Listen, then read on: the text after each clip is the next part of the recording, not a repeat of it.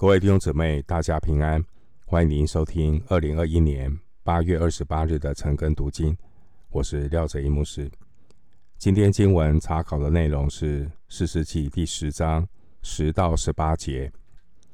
士师记第十章十到十八节内容是以色列人的困境与哀求。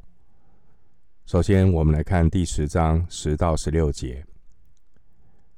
以色列人哀求耶和华说：“我们得罪了你，因为离弃了我们神，去侍奉朱巴力。”耶和华对以色列人说：“我岂没有救过你们脱离埃及人、亚摩利人、亚扪人和非利士人吗？西顿人、亚玛力人、玛云人也都欺压你们。你们哀求我。”我也拯救你们脱离他们的手。你们竟离弃我，侍奉别神，所以我不再救你们了。你们去哀求所选择的神。你们遭遇急难的时候，让他救你们吧。以色列人对耶和华说：“我们犯罪了，任凭你随意待我们吧，只求你今日拯救我们。”以色列人就除掉他们中间的外邦神，侍奉耶和华。耶和华因以色列人受的苦难，就心中担忧。经文十一到十三节，当以色列人哀求耶和华，神没有答应他们的请求。耶和华神列举过去他曾经拯救以色列人的历史。神也指出，他们获得拯救之后，却仍然背弃上帝。经文十二到十三节，神一次又一次的拯救他们，但以色列人不但让上帝失望，并且故意拣选侍奉别的神。因此，经文十四节，神就任凭以色列人。去哀求他们自己所选择的偶像，看看他们所拜的这些偶像诸神如何能够拯救他们。以色列人这一种拜偶像自讨苦吃的情形，就如同耶利米先知他曾经做的描述，在耶利米书二章十一节，耶利米书二章十一节。先知说：“岂有一国换了他的神呢？其实这不是神，但我的百姓将我们的荣耀换了那无义的神。”另外，耶利米书二章二十七到二十八节，先知也说：“他们以背向我，不以面向我；其次遭遇患难的时候，却说：起来拯救我们。”你为自己做的神在哪里呢？你遭遇患难的时候，叫他们起来拯救你吧。犹大，你神的数目与你城的数目相等。经文第六十十六节，经文十六节，以色列人就除掉他们中间的外邦神，侍奉耶和华。以色列人害怕神。耶和华神不再拯救他们，所以他们就除掉他们所拜的偶像。耶和华神怜悯以色列人。经文第十六节，耶和华因以色列人受的苦难，就心中担忧。这句话表达了耶和华神对以色列人的慈爱怜悯，就如同。一个父亲看到自己任性的孩子陷入困境，祈求父亲的原谅。父亲为儿子的苦难感到忧伤。经文十二节提到马云人，这马云人可能就是米甸人。经文第十节，当以色列百姓再次的背逆神，这一次。神并没有立刻接受他们的认罪与哀求，神也没有立刻的施行拯救。从以色列人过去的不良记录可以知道，每次以色列人被逆之后，当他们向神哀求的时候，其实他们并没有真正的悔改，而且这一次以色列人的犯罪更是变本加厉，一下引进了七个外邦的偶像。因此，经文第十二节，神就用过去他曾经拯救以色列人的历史来提醒他们。其实，神非常清楚知道这些以色列人心里想的只是赶快脱离被非利士人、亚门人欺压的痛苦。然而，这种循环已经重复好几次。经文十三到十四节。神要以色列人知道，并不是神不能拯救。这一次，神要他们好好的反省。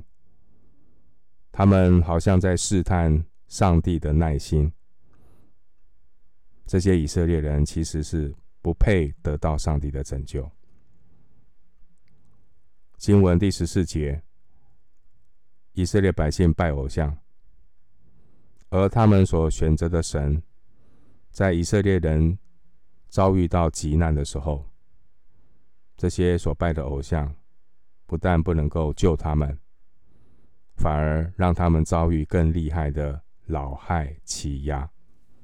第十章八节，之前的经文十章六到八节提到，以色列百姓崇拜众多的偶像，其中包括亚门人的神。非利士人的神，但很讽刺的是，现在以色列人正在被亚门人、非利士人老害欺压有十八年之久。他们所拜的亚门人的神、非利士人的神，到底在哪里呢？耶利米书二章十一节。但我的百姓将他们的荣耀换了那无义的神。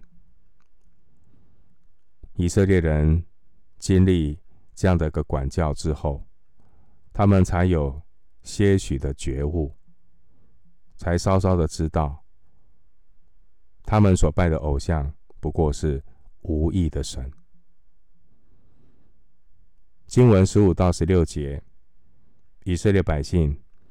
这次不但向神哀求认罪，十五节以色列百姓说，他们也愿意接受神的管教，并且用实际的行动除掉他们中间的外邦神，侍奉耶和华。十章十六节，十章十六节，耶和华因以色列人受的苦难，就心中担忧。这就如同。耶利米哀歌三章三十二到三十三节经文所说的：“主虽使人忧愁，还要照他诸般的慈爱发怜悯，因他并不甘心使人受苦，使人忧愁。虽然神容许他们受苦、受管教，然而神对他的儿女。”仍然是充满怜悯。接下来，我们继续思想经文，《四世纪》第十章十七到十八节。十章十七到十八节，当时亚门人聚集，安营在基列；以色列人也聚集，安营在米斯巴。激烈的民和众和众首领彼此商议说。谁能先去攻打亚门人，谁必做激烈一切居民的领袖。经文的十七节提到亚门人，亚门人和摩押人都是亚伯拉罕的侄子。亚门人和摩押人是当年罗得和他女儿乱伦所生下的后代。参考创世纪。十九章三十七到三十八节，亚门人和摩押人居住在约旦河东雅嫩河到雅博河东面的旷野。生命记二章十八到二十一节，经文十七节的激烈，在这里是指约旦河东，包括加德、流便与马拉西半支派的土地。另外呢，十七节的米斯巴，米斯巴的意思是瞭望台。这可能是指河东加德支派的境内，在约旦河东有两个半支派，这两个半支派长期忍受仇敌的老害欺压，共有十八年。士师记十章八节。